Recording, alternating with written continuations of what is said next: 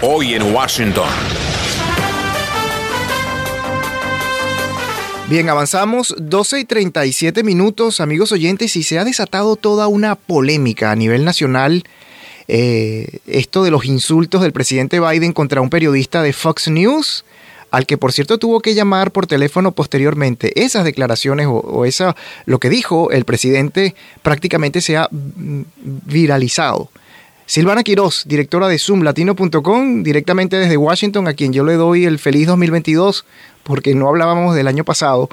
Eh, Silvana, un placer tenerte con nosotros. ¿Cómo estás? Un gusto estar contigo nuevamente aquí, nuevo año, con uh, las baterías recargadas y lista para toda la información. Aquí con zoomlatino.com estamos eh, pendientes de todo lo que está pasando y como tú decías, hay cosas que realmente están cobrando relevancias hoy, como esto del insulto del presidente Joe Biden, ¿no? A un periodista. Y, y ha venido, eh, eh, ha sorprendido a algunos, porque acuérdense que eh, cuando apenas ingresó él eh, y tomó la presidencia hace un año, él dijo que iba a ser diferente, ¿no? Biden dijo, Claro. si alguna vez eh, trabajas conmigo y escucho que tratas mal a otro colega con falta de respeto, serás despedido al momento, dice, ¿no? Pero imagínate lo que le pasó ahora a él. Totalmente, porque mira, venga de donde venga. Es decir, eh, primero es un insulto, va- va- eso hay que dejarlo claro. Eh, segundo, los periodistas estamos acostumbrados a hacer este tipo de preguntas y así sean preguntas incómodas. Aquí no se trata de que eh, sea un medio demócrata o que tenga tendencia republicana. Sabemos la experiencia del, del expresidente eh, Trump también que ofendió a varios periodistas en la Casa Blanca. Eh, pero por qué lo haya hecho no tiene por qué ahora el presidente Biden, a- Biden hacerlo, porque muchas personas dirán, bueno, pero es que el, el expresidente, no, no, no, no. Aquí estamos hablando de un insulto, además, con unas palabras eh, Fuertes. fuertes. Eh, él no se dio cuenta que el micrófono estaba abierto, es lo que, lo que se cree, ¿no? Sí, Eh, pero igual, mira. es un insulto que no se puede permitir, ni que sea un periodista, a cualquier persona, a nadie, nadie merece un insulto. Es una falta Venga de de respeto, donde pero venga, para que sí. para que la gente tenga una idea de lo que sucedió, ¿no? Esto ocurrió ayer. Eh, fue captado mientras él estaba con un micrófono encendido.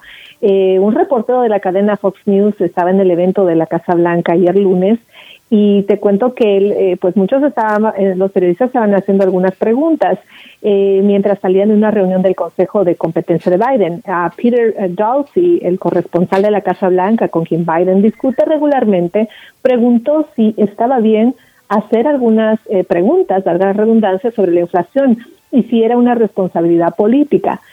Él dijo eh, sarcásticamente, el presidente Biden respondió, eso es un gran activo, más inflación. Eh, haciéndose la burla, el Tom, a veces él eh, quiere ser gracioso ante los periodistas.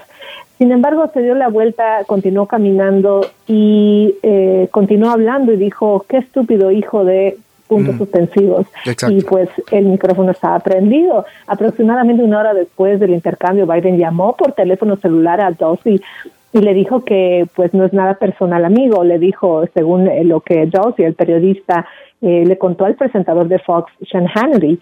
La Casa Blanca no ha respondido a una solicitud de comentarios, mientras que la cadena Fox señaló a, a Reuters y mandó una transcripción de una entrevista con este periodista sobre el intercambio que pues eh, de que fue protagonista, ¿no?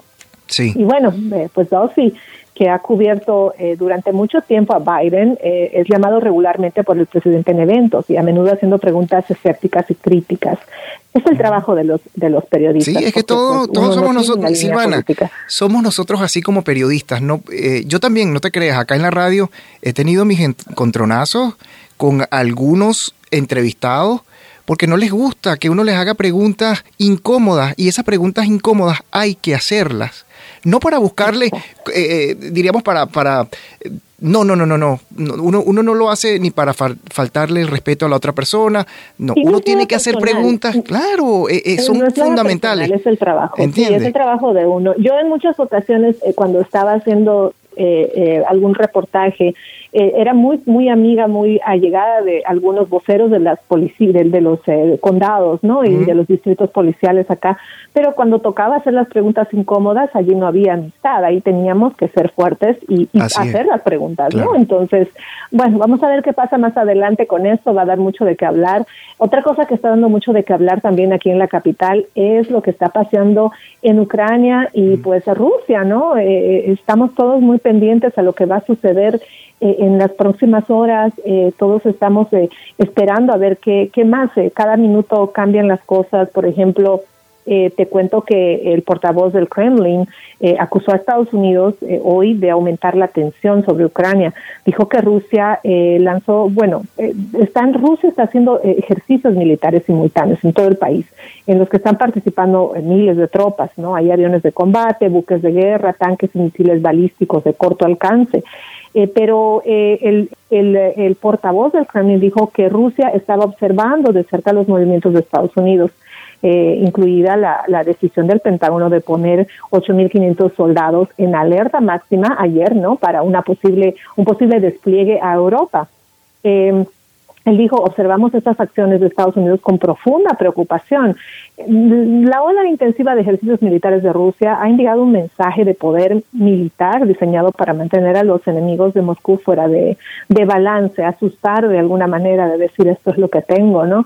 Y te cuento que en cuestión de horas el ejército de Rusia anunció otro ejercicio en el sur del país con unidades de aviación también eh, más de 60 aviones de combate y bombarderos rusos han participado en el ejercicio, involucrando unidades estacionadas cerca de Ucrania y de Crimea. Eh, también esto está pues aumentando la tensión. Imagínate, tienen las tropas allá.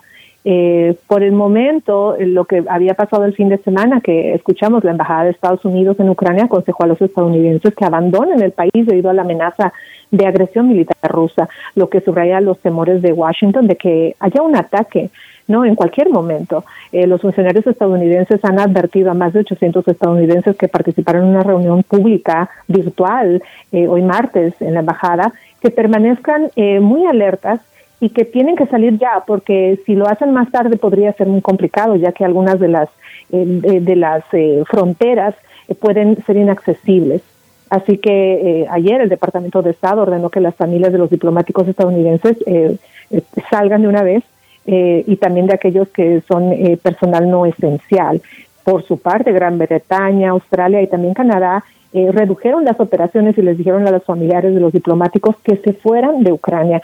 Entonces, lo que estamos esperando es que en cualquier momento pues haya algún movimiento. Mañana va a haber una reunión importante entre la OTAN y también algunos países europeos para ver qué es lo que van a, qué lo que sigue después de todo esto, ¿no? Así es, Silvana. Vamos a estar, por cierto, pendiente de esa reunión. Silvana, ya para finalizar, nos imaginamos que esta y otras informaciones en zoomlatino.com.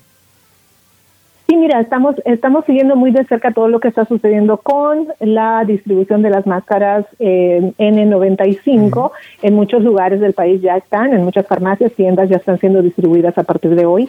En algunos eh, otros lugares ya va a llegar hasta, van a llegar hasta eh, posiblemente este viernes.